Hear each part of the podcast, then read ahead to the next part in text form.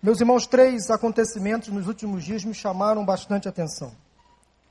Nos Estados Unidos, um casal, no momento de descuido, deixou cair o seu filho numa jaula, onde estava um gorila, num zoológico. E temendo pela vida da criança, os seguranças daquele zoológico mataram o um animal. Este fato causou comoção mundial aqueles que defenderam a morte do gorila, mas aqueles também que poderiam esperar a morte da criança, achando que a morte do gorila foi algo desnecessário. Bem perto de nós aqui na Praça Seca, uma menina adolescente de 16 anos foi exposta, abusada por gorilas humanos. E este fato também causou comoção mundial. Sem entrar nos méritos da questão, nas razões que levaram a menina a sofrer o abuso, o estupro coletivo, percebemos que há uma série de falhas, sem dúvida alguma, em todo o processo. Recentemente também em São Paulo, um menino de 10 anos, uma criança, aliada a um comparsa, Mirim. Eles invadiram, parece que um depósito de carros ou um estacionamento, e eles roubaram um carro. E segundo a imprensa, o menino de 10 anos trocou tiro com a polícia, e nessa troca de tiro desse menino de 10 anos que roubou um carro, esse menino veio a óbito, tomou um tiro na cabeça. Mais um caso que tomou repercussão mundial. Analisando esses fatos, coincidentemente envolvendo crianças, me chamou a atenção um detalhe muito importante, irmãos. Não só as crianças estão vulneráveis, em situação de risco, mas todos nós. Falta-nos um referencial. Falta-nos alguém na sociedade em que nós podemos olhar, possamos olhar e definir um padrão de comportamento. Falta-nos um modelo, uma referência de bons hábitos e costumes. Um herói Falta-nos alguém para a gente se espelhar. Essas meninas e meninos que vivem à margem da sociedade, em situação de risco, elas elegem o traficante como herói. O fanqueiro como herói. O pagodeiro. Nada contra quem gosta de funk ou pagode. Mas elege também o jogador de futebol o ídolo do momento.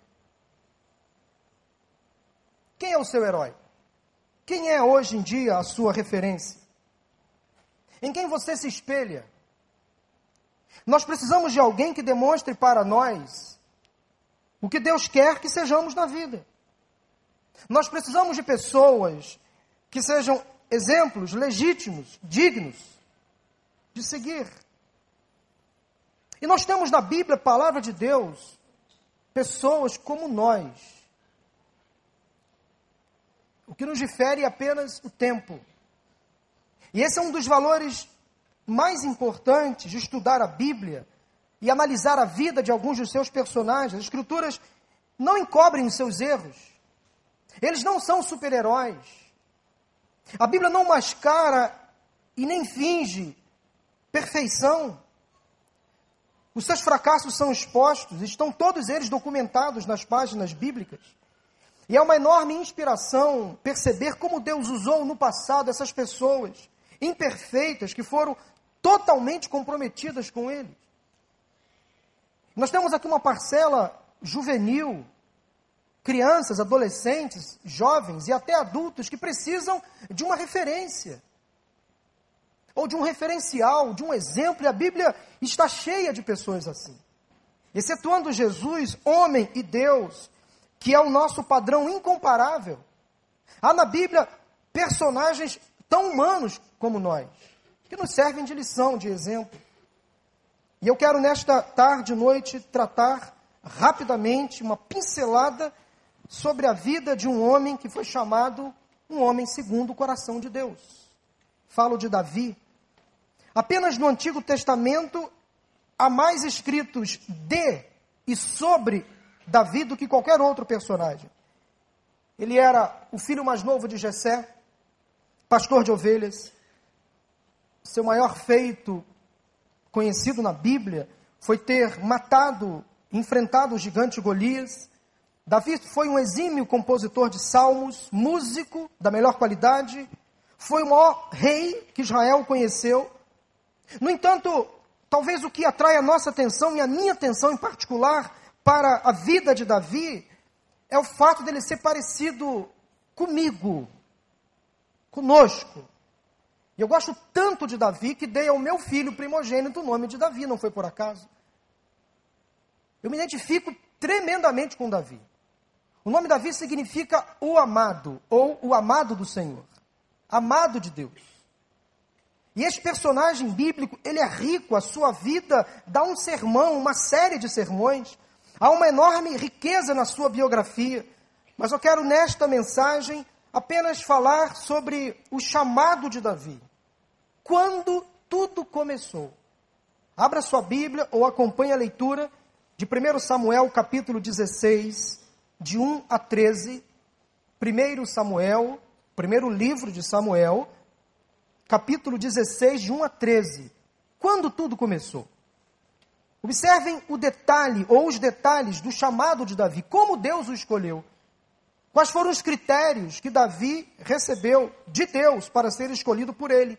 1 Samuel capítulo 16, de 1 a 13, diz assim a palavra de Deus. O Senhor disse a Samuel: até quando você irá se entristecer por causa de Saul? Eu o rejeitei como rei de Israel. Encha um chifre com óleo e vá a Belém. Eu o enviarei a Jessé. Escolhi um de seus filhos para fazê-lo rei. Samuel, porém, disse: Como poderei ir? Saul saberá disto e me matará. O Senhor disse: Leve um novilho com você e diga que foi sacrificar ao Senhor. Convide Jessé para o sacrifício e eu lhe mostrarei o que fazer. Você irá ungir para mim aquele que eu lhe indicar. Samuel fez o que o Senhor disse. Quando chegou a Belém, as autoridades da cidade foram encontrar-se com ele, tremendo de medo, e perguntaram: Vens em paz? Respondeu Samuel: Sim, venho em paz. Vim sacrificar ao Senhor. Consagrem-se e venham ao sacrifício comigo. Então ele consagrou Jessé e os filhos dele e os convidou para o sacrifício. Quando chegaram, Samuel viu Eliabe e pensou: com certeza é este que o Senhor quer ungir. O Senhor, contudo, disse a Samuel: Não considere sua aparência, nem sua altura, pois eu o rejeitei. O Senhor não vê como o homem, o homem vê a aparência, mas o Senhor vê o coração. Então Jessé chamou Abinadade e o levou a Samuel. Ele, porém, disse: O Senhor também não escolheu este. Em seguida, Jessé levou Samar a Samuel, mas este disse: Também não foi este que o Senhor escolheu. Jessé levou a Samuel sete de seus filhos, mas Samuel lhe disse: O Senhor não escolheu nenhum destes. Então perguntou Jessé: Estes são todos os filhos que você tem? Jessé respondeu: Ainda tenho um caçula, mas ele está cuidando das ovelhas. Samuel disse: Traga-o aqui não nos sentaremos para comer enquanto ele não chegar. Jessé mandou chamá-lo e ele veio. Ele era ruivo, de belos olhos, de boa aparência. Então o Senhor disse a Samuel: É este. Levante-se e unja-o. Samuel apanhou o chifre, cheio de óleo, e ungiu na presença de seus irmãos. E a partir daquele dia, o Espírito do Senhor apoderou-se de Davi, e Samuel voltou para Ramá. Davi, um ninguém que ninguém notou, exceto Deus. O menor da casa. O último da fila. Davi tinha todos os indícios para ser um pastor de ovelhas, sem demérito algum profissão. Mas Deus tinha algo além do chamado para ser um pastor de ovelhas. Deus escolheu Davi num ambiente desfavorável. Ele era o filho caçula, o rejeitado. E cabe aqui uma comparação, sem querer, obviamente, me comparar ao chamado de Davi. Eu também sou filho caçula de oito irmãos. A casa dos meus pais está sempre cheia, eu sou caçula de oito. E com 16 para 17 anos, quando eu me converti, apesar de ter sido criado no lar evangélico, e quando passei a dar os meus primeiros passos na vida cristã, aos 19 anos para 20, eu senti um chamado de Deus para ser pastor. E obviamente comuniquei à minha família este desejo, este chamado de Deus. E eu lembro que um dos meus irmãos, naquela altura, tentando talvez caçoar, zoar, zombar da minha comunicação, disse em alto e bom som, para que minha mãe pudesse ouvir: ele não tem jeito para pastor. Isso é emoção. Não vai dar em nada. Aquela palavra do meu irmão, ele talvez na época, na hora, não tinha noção do mal que poderia me causar. Da ducha fria que poderia me banhar. E aquela palavra poderia causar no meu coração uma atitude inversa. Eu poderia abrir mão do chamado naquela palavra desproporcional, desqualificante. Mas eu, consciente de que Deus estava me chamando, não interiorizei aquela palavra negativa e prossegui. Prossegui, ouvindo a voz do Senhor. E já sou pastor há alguns anos concluí o meu seminário, fui ordenado.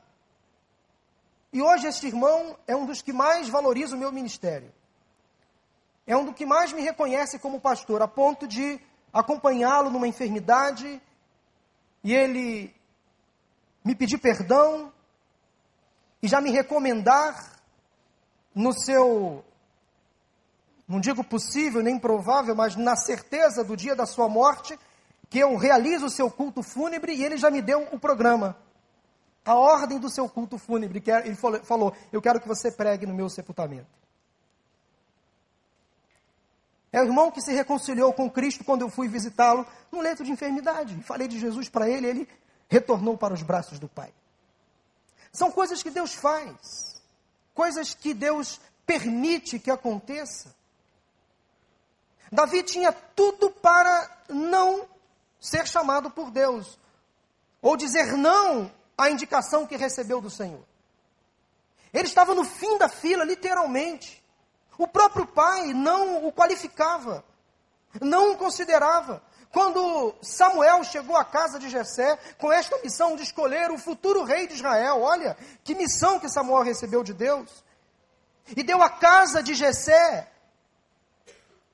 esta, este privilégio, Deus deu à casa de Jessé o privilégio, e nem Jessé, o próprio pai, colocou Davi na relação.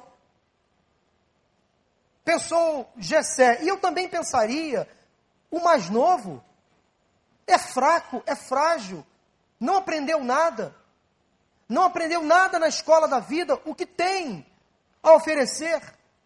Rei, não, passa longe. Mas foi exatamente esta pessoa quem Deus escolheu. Israel tinha um rei, àquela altura. Vida longa ao rei? Não, vida não longa ao rei. Vida breve ao rei Saul. Porque diz o texto que Saul estava fazendo coisas que já desagradavam o coração de Deus. Deus já tinha rejeitado Saul e queria um novo rei. 40 anos antes, Saul havia sido escolhido rei. No capítulo 9, no versículo 2, diz que Saul, olha as qualificações de Saul quando foi escolhido rei. Diz o versículo 2 do capítulo 9 que Saul era jovem, de boa aparência, alto, forte e tinha o carisma de um líder. Todos os predicativos para um rei. Mas essas características não garantem uma liderança saudável, de qualidade.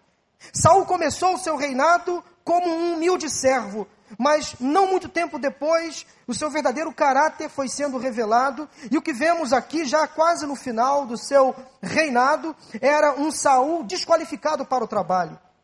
Seus problemas estão descritos nos capítulos de 9 a 15 de 1 Samuel. Basicamente, resumindo o reinado de Saul, ele se transformou em um homem orgulhoso, soberbo, teimoso, desobediente a Deus. Um novo rei precisava ser escolhido. Samuel, sacerdote, profeta e juiz de Israel, foi designado por Deus para esta missão. E há no chamado de Davi algo muito importante. Esse texto é rico. Deus não vê as pessoas como o mundo vê. Davi tinha todas as possibilidades para continuar naquela vida de pastor de ovelhas. Como disse, o menor da casa, o ninguém que ninguém notou, um simples pastor de ovelhas, sem experiência alguma de combate. Mas Deus não valoriza os músculos, a força. Deus não olha a embalagem. Deus nem sequer se impressiona com o cérebro, com a inteligência, com a cognição. Deus não se impressiona com o currículo acadêmico ou profissional. Deus se impressiona com o coração. Deus olha e prioriza o coração, e isso faz todo sentido. Moça, moço, você que é novo, cuidado com a embalagem, cuidado com a aparência. Não se impressione no primeiro olhar, porque o mundo atrai você pelo olhar. E por isso que nós estamos vivendo uma geração que precisa ouvir. Nós precisamos realmente investir na audição. Porque Deus sabia de antemão que esta geração seria uma geração altamente influenciada pelo olhar. E é de fato. O que a gente vê, a gente é atraído. E nós precisamos priorizar não mais o olhar, mas a escuta, a fala. Isso significa dizer que eu tenho que priorizar o conteúdo e não mais a embalagem. Ouça o que o Espírito diz às igrejas. É uma recomendação bíblica. Ouça, ouça, ouça. Nós precisamos ouvir mais, prestar mais atenção, dedicar tempo em conversar, em saber quem é esta pessoa que está andando comigo. Você que é menina, que é adolescente, que está, quem sabe, apaixonada por alguém, por um colega da sua escola, por exemplo, não se impressione com a embalagem. Pode ser um cara marombado, bonitão, forte, que usa as roupas da moda, que anda de carro, mas ele pode não ter nada na cachola. Isso pode ser perigoso demais para você. Cuidado com a embalagem, porque a embalagem amarrota. A embalagem amassa. A embalagem envelhece. Mas o conteúdo, quando é bom, ele permanece por muito tempo. Davi, ele era um menino que tinha uma embalagem descartável. As pessoas olhavam para ele e não dava literalmente nada, nada, nada poderia sair dali. Mas Deus olha o coração. Deus nos mostra através da escolha de Davi que alguém que foi excluído, esquecido, alijado, rejeitado pelos homens, tem grande valor para ele. Nem Jessé, seu pai, reconheceu o potencial de liderança no seu filho mais novo. Mas Deus viu o coração de Davi e disse: Davi, você é o homem que eu quero usar. Não seria ótimo se todos nós pudéssemos também mudar a nossa ótica e ver as pessoas além da embalagem? para ser capaz de olhar além da aparência. Os filhos de Jessé, de Jessé desfilam diante de Samuel e Deus rejeita todos eles. Homens fortes, sarados, bonitos, preparados, fortes, qualificados para ser um possível rei. E Samuel finalmente diz no versículo 11: Estes são todos os filhos que você tem? Estão todos aqui, Jessé, meio que sem graça. Bom, tem o caçula, mas é o caçula. Está lá cuidando das ovelhas. E eu acabei me esquecendo. E Samuel sabiamente disse: Traga-o aqui. Nós não sentaremos para comer enquanto ele não chegar. Não sabemos quanto tempo Davi chegou, quanto tempo ele permaneceu cuidando das ovelhas, mas Samuel ficou com fome, esperando Davi chegar. Quando Davi chegou, viu seus irmãos todos bem vestidos, de banho tomado, roupinha alinhada. Davi chegou suado, sujo, cheirando a ovelha. E Deus basicamente disse o seguinte a Samuel: É este, é este aí, levante-se, unja-o. Samuel então foi a Davi, derramou o azeite sobre a sua cabeça e ungiu. O inesperado, o pouco convencional aconteceu.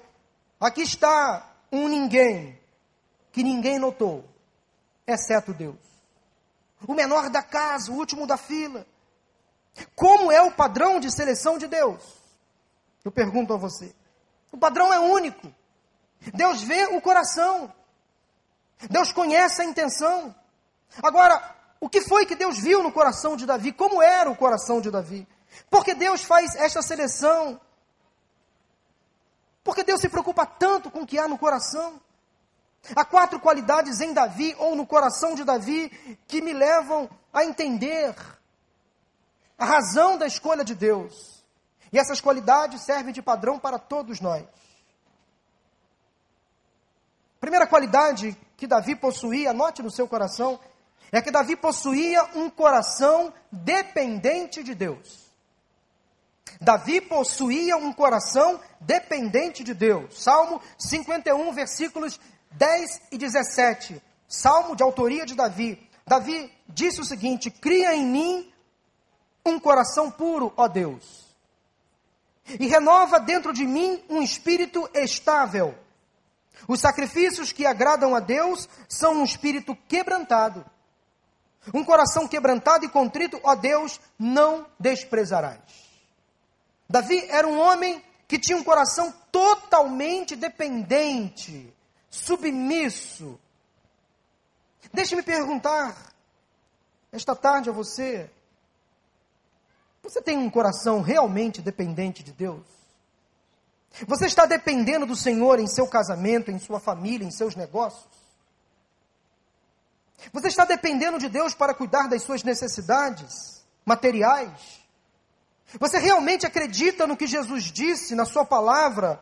Que nenhuma ave do céu deixa de ter o seu alimento? Que nenhum cabelo da sua cabeça cai sem a permissão do Senhor? Será que realmente você acredita que Deus há de suprir todas as suas necessidades em Cristo Jesus? Você de fato depende do Senhor para viver? Se você respondeu sim, você realmente sabe o que é dependência, o que é depender de Deus.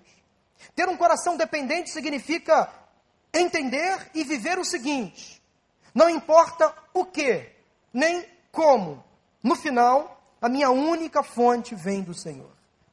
Davi aprendeu a depender no Senhor, do Senhor. E nós precisamos, irmãos, de fato aprender, principalmente nestes dias difíceis, de crises, nós precisamos aprender a depender do Senhor em todas as áreas da nossa vida. Leve isso para sua casa nesta tarde e noite. Dependa do Senhor nos seus projetos, nos seus sonhos, lá na sua família, nos seus negócios. Compartilhe com o Senhor. Coloque Ele como seu sócio majoritário. Traga Ele para o centro da sua vida. Não tome nenhuma decisão sem o consentimento dEle, sem a permissão dEle. Se você tem Jesus como seu Senhor, você sabe o que isso significa. Dependa do Senhor. Saia do volante, sente na cadeira ao lado e deixe o controle da sua vida nas mãos do Senhor. Conta-se uma história de um menino, uma criança que estava viajando sozinha de avião. Isso é muito comum. E uma senhora eu acho que já contei essa experiência aqui, se já contei, conto de novo. Uma senhora sentou ao lado daquele menino e foi conversando com ele durante a viagem. Aquela criança sozinha, com um crachazinho, a senhora perguntou: Você não tem medo de viajar sozinho no avião? E o menino prontamente respondeu: Não, senhora. Eu não tenho medo. Porque eu sei que quando o avião pousar lá no aeroporto, o meu pai vai estar me esperando. Isso tira de mim todo medo. Eu sei que quando eu chegar no meu destino, o meu pai vai estar esperando por mim. Isto é dependência. Você pode não ver o Senhor, mas você sente que Ele está com você. Você sente que os seus caminhos estão seguros nele. Você pode depositar a sua confiança nele, a sua vida nele, o seu futuro nele, os seus negócios nas mãos dele, o seu casamento, a sua família nas mãos dele, a sua vida totalmente nele. Em quem você tem confiado? Dependa do Senhor. Davi era um homem totalmente dependente de Deus. Mas há uma segunda virtude que eu vejo em Davi, no coração de Davi. Davi possuía um coração obediente a Deus. Se em primeiro lugar Davi tinha um coração dependente de Deus, em segundo lugar, em segundo lugar eu afirmo que Davi tinha um coração obediente a Deus. Ouça a bela expressão de Davi no Salmo 40, versículo 8. Tenho grande alegria em fazer a tua vontade, ó meu Deus. A tua lei está no fundo do meu coração. Tenho prazer em fazer a tua vontade. Tenho alegria em estar no centro do teu querer. O meu coração, no meu coração habita a tua lei. O desejo de Davi era ser obediente ao Senhor, abaixar a cabeça: Senhor, tu és o meu Senhor. Tu tens a razão. O Senhor está certo, eu estou errado. Ele propôs encontrar novas maneiras de viver uma vida honesta e piedosa para então descobrir a vontade de Deus. Aqueles que conhecem um pouco a vida de Davi podem perguntar se ele era tão obediente a Deus assim, pastor. Por que cometeu tantos pecados, tantos erros, como o adultério e o assassinato, por exemplo, estão na Bíblia, na palavra de Deus? Como falei no início desta mensagem, a Bíblia não encobre os erros de Davi. Mesmo nos erros, você percebe então a sensibilidade deste homem de Deus, homem segundo o coração de Deus. O desejo no coração de acertar, de fazer a vontade de Deus, arrependido. Davi é visto constantemente nos seus salmos se derramando em confissão a Deus. Ele odiava o pecado, porque sabia que este desagradava e entristecia o coração de Deus. Deus não está procurando um coração perfeito, mas um coração esforçado em fazer a sua vontade. Deus não procura perfeição em você. Deus procura em você um desejo sincero de fazer a vontade dEle, de estar submisso à vontade dEle, obedecendo, dizendo: Sim, Senhor, eu farei a tua vontade. Sim, Senhor, eu abandonarei os meus vícios. Sim, Senhor, vou me dedicar à tua obra. Sim, Senhor, vou me dedicar à minha família. Sim, Senhor, você é o melhor profissional na minha área. Eu serei o melhor estudante na minha escola. Eu darei um bom testemunho lá fora. Eu ganharei, ganharei almas para o Senhor. Sim, Senhor. Sim, Senhor. Sim, Senhor. Na dúvida, obedeça ao Senhor. Na dúvida, fique sempre com o conselho do Senhor. Eu é que sei, diz a palavra de Deus. Eu é que sei, diz o Senhor.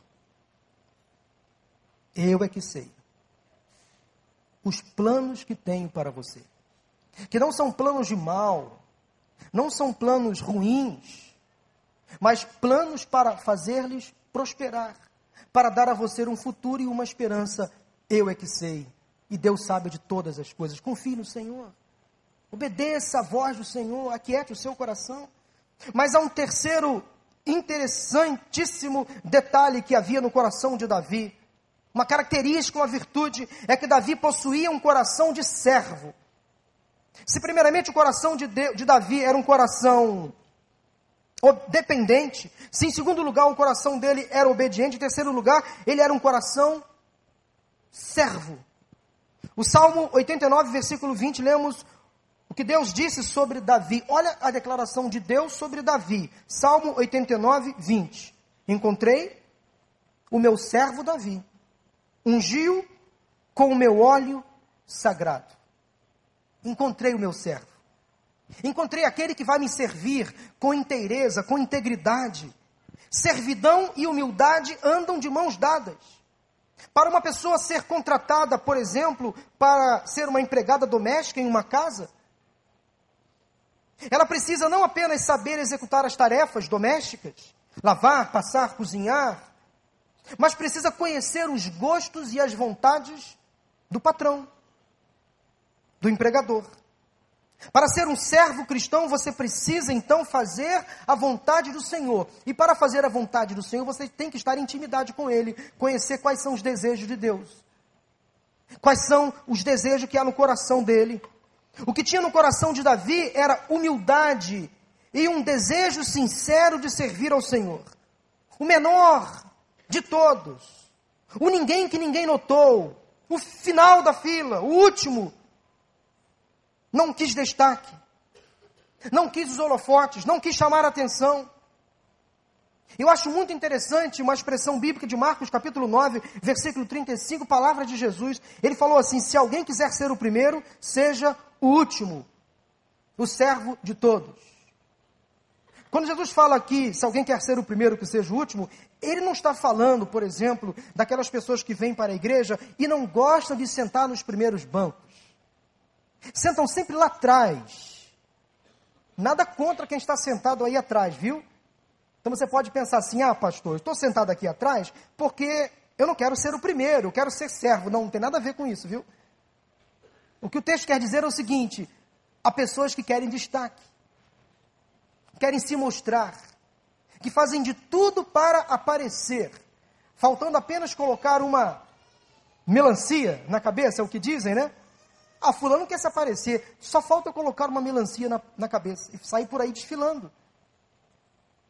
Tem gente que gosta de vestir roupas assim, bem reluzentes. Sabe aquele.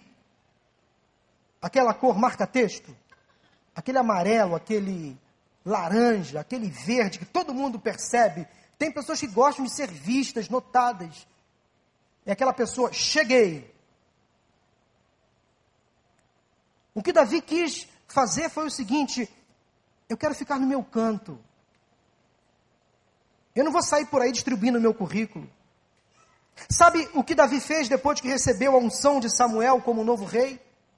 Depois que foi eleito diante dos seus irmãos o novo rei de Israel, ele foi fazer o que estava fazendo.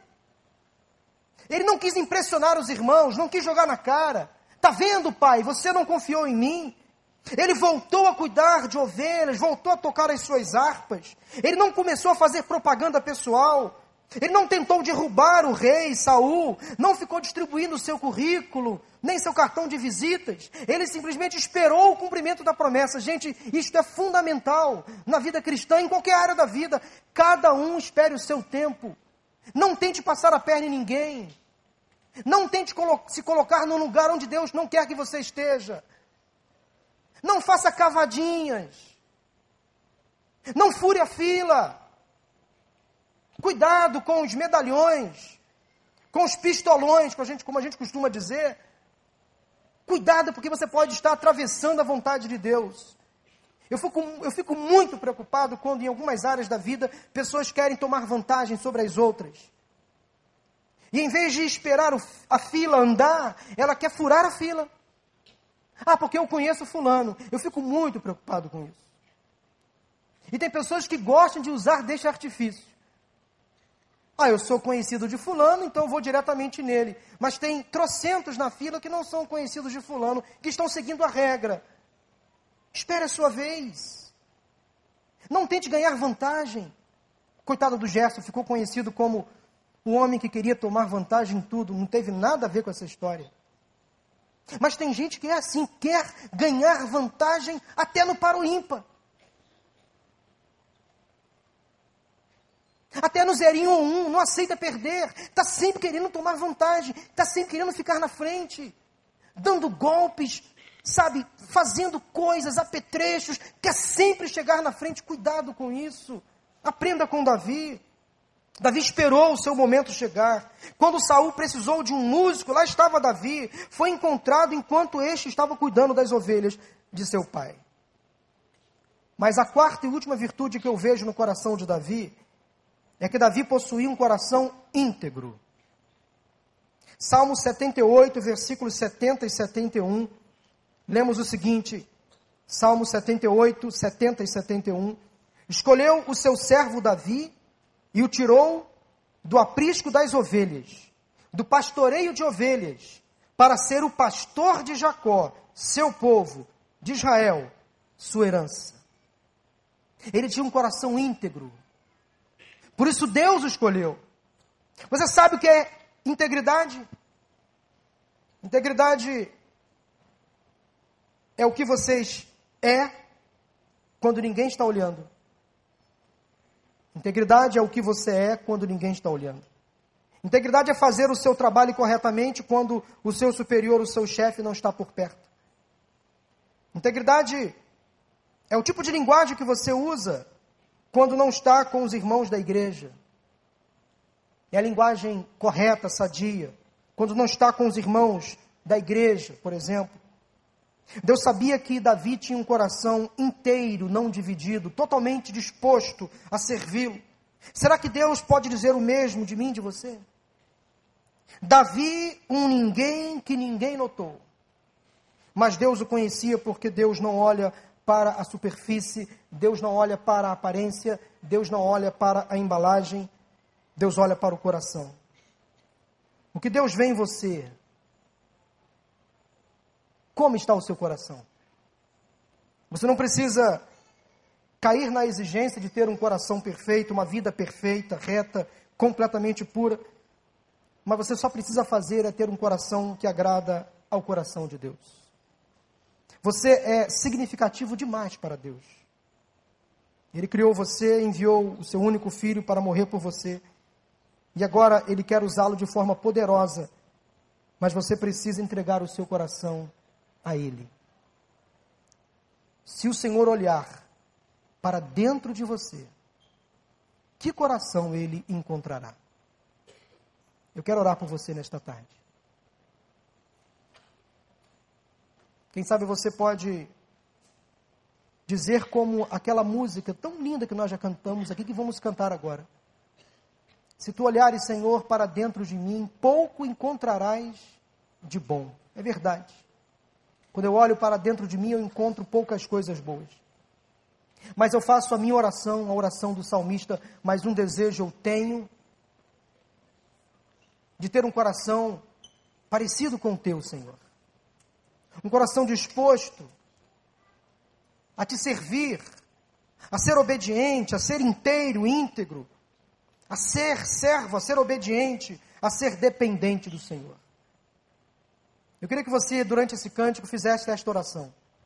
Deus, transforma o meu coração. Quebranta o meu coração. Eu quero fazer a tua vontade, eu quero ser usado pelo Senhor. Na minha casa, no meu trabalho, na minha escola. Quem sabe há pessoas aqui que se consideram como Davi, o menor da casa, o último da fila, o ninguém, um ninguém que ninguém está notando. Talvez você não tenha percebido que há alguém que está percebendo você o tempo inteiro, olhando para você o tempo inteiro. Este alguém te ama desde antes de você nascer. E este alguém tem os olhos voltados para você. Já disse aqui, se este alguém tivesse um álbum, o seu retrato estaria lá.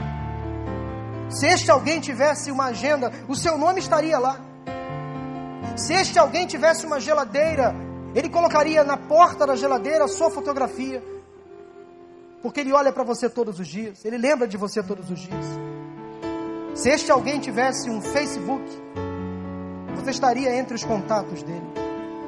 Se este alguém tivesse um WhatsApp, você com certeza estaria lá no celular dele. Este alguém te ama, este alguém é Jesus Cristo. E você pode se sentir amado, completamente amado de Deus. Quem sabe você olha para a sua história e pode pensar como Davi, pastor, eu não tenho uma boa origem, eu não tenho uma boa formação, eu não tenho tido bons exemplos, eu não tenho a quem recorrer. A minha história é manchada por fracassos, por insucessos. Eu não tenho uma boa família, uma boa estrutura. Eu não tive uma boa educação. A minha aparência não é a melhor possível. Eu não tenho recursos, eu não tenho sabedoria, eu não sei falar. Mas Deus conhece exatamente aquilo que Ele mais precisa de você, o seu coração. E você pode depositar o teu coração nas mãos do Senhor. Senhor, está aqui o meu coração. Quero convidar você a se colocar de pé nesse momento. Faça desta canção a sua oração. Louvemos ao Senhor.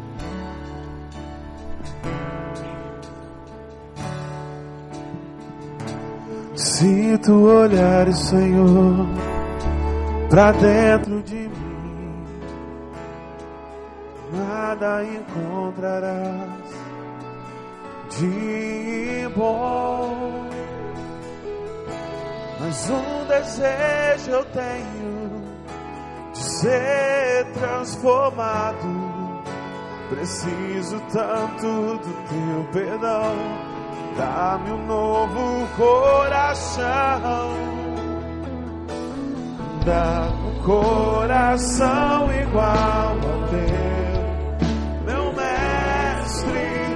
Dá-me um coração igual ao teu, coração disposto a obedecer.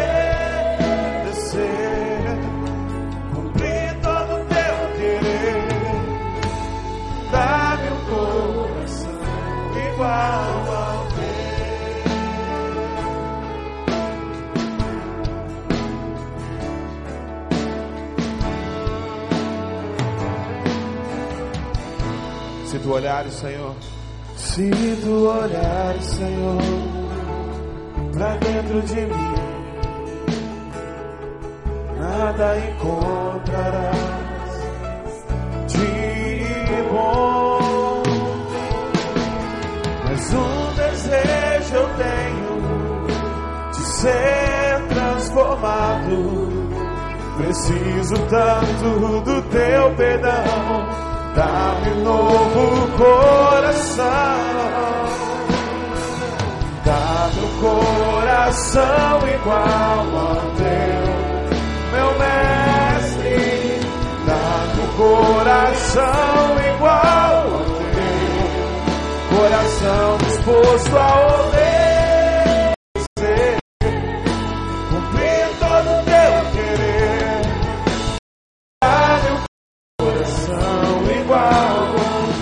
Ensina-me a amar o meu irmão.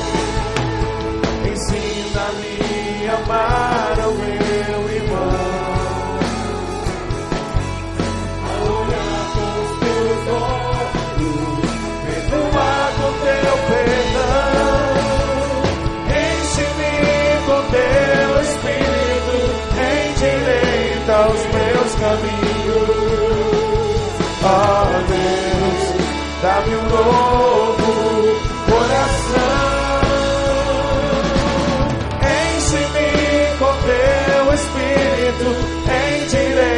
endireita os meus caminhos. Ó Deus, dá-me um novo coração. Dá-me um coração igual ao teu meu mestre, dá-me um coração igual ao teu, coração disposto a obedecer,